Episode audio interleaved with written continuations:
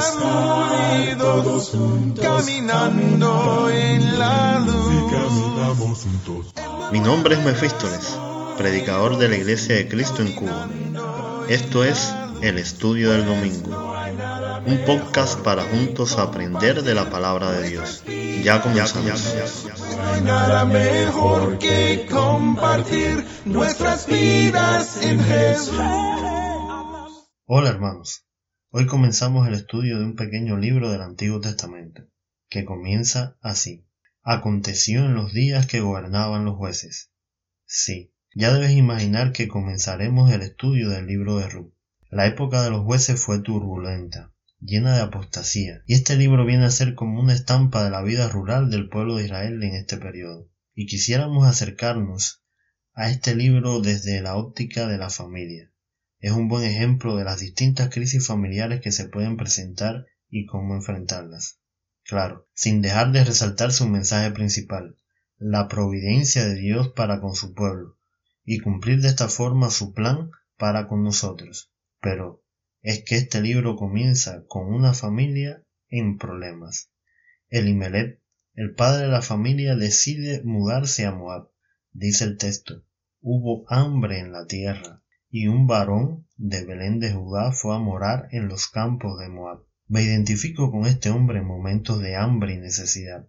Uno hace lo que sea necesario para mantener a su familia, aunque esto signifique mudarse con el enemigo es que allí encontró lo que su esposa Noemí y sus hijos Mahalón y Kelión necesitaban, alimento y sustento. Nos dice el libro, y se quedaron allí. Cuando las cosas están en calma, todo parece bien. Llega el golpe y murió Elimelech, marido de Noemí, y quedó ella con sus dos hijos. La vida es así de dura para nuestras familias muchas veces. Los muchachos se casan con mujeres moabitas, algo prohibido por la ley de Moisés. Después de diez años viviendo allí también mueren los dos, sin dejar descendientes. ¿Cuántas veces nos quejamos de lo que nos pasa?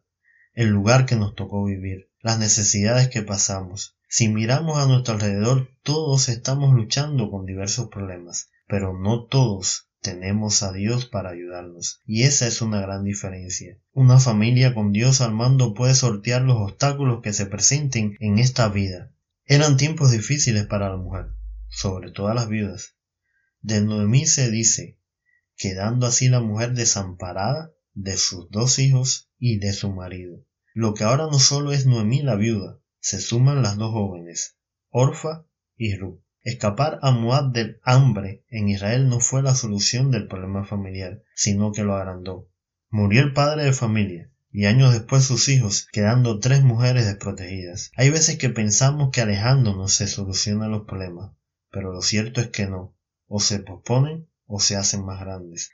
Belén quiere decir casa de pan. Abandonó la tierra prometida y se fue bien lejos. Aunque Moab estaba emparentada con Israel, no dejan de ser paganos. Cuidado donde nos vamos a refugiar cuando la familia está en problemas. El ser una viuda sin hijos era ser de la clase más baja y menos privilegiada en el mundo antiguo. No tenía nadie que la sustentara y tenía que vivir de la generosidad de los extraños. Es en estas circunstancias que oyó en el campo de Moab que Jehová había visitado a su pueblo para darles pan. Algunos comentaristas ven aquí un referente de la parábola del hijo pródigo. Cuando Noé estaba más necesitada, oyó que el Señor, su Señor, había visitado a su pueblo y les daba sustento. Es lamentable como muchas personas del pueblo de Dios se alejan y se olvidan que sólo Él nos puede dar sustento. ¿Qué podía hacer? Salió pues del lugar donde había estado y con ella sus dos nueras y comenzaron a caminar para volverse a la tierra de Judá.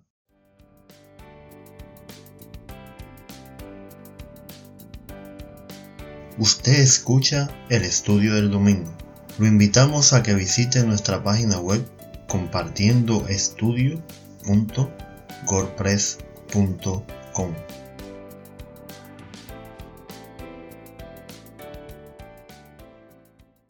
Hemos visto una familia que comienza con problemas y termina con problemas.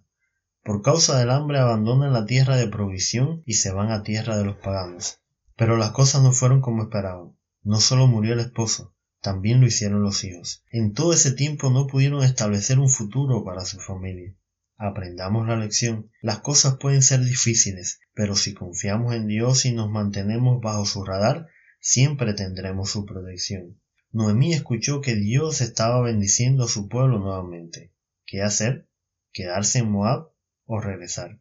Como el hijo pródigo decide regresar a la casa del padre, acompañada de sus nueras. Dios permita que siempre que nuestra familia esté en problemas, estemos dispuestos a caminar al lugar de nuestro Señor.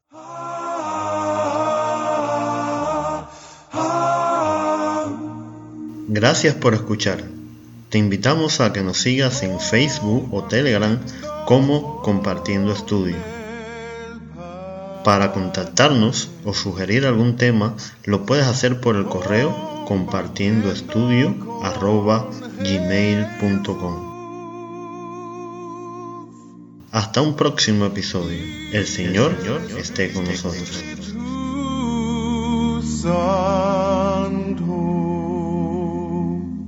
Compartiendo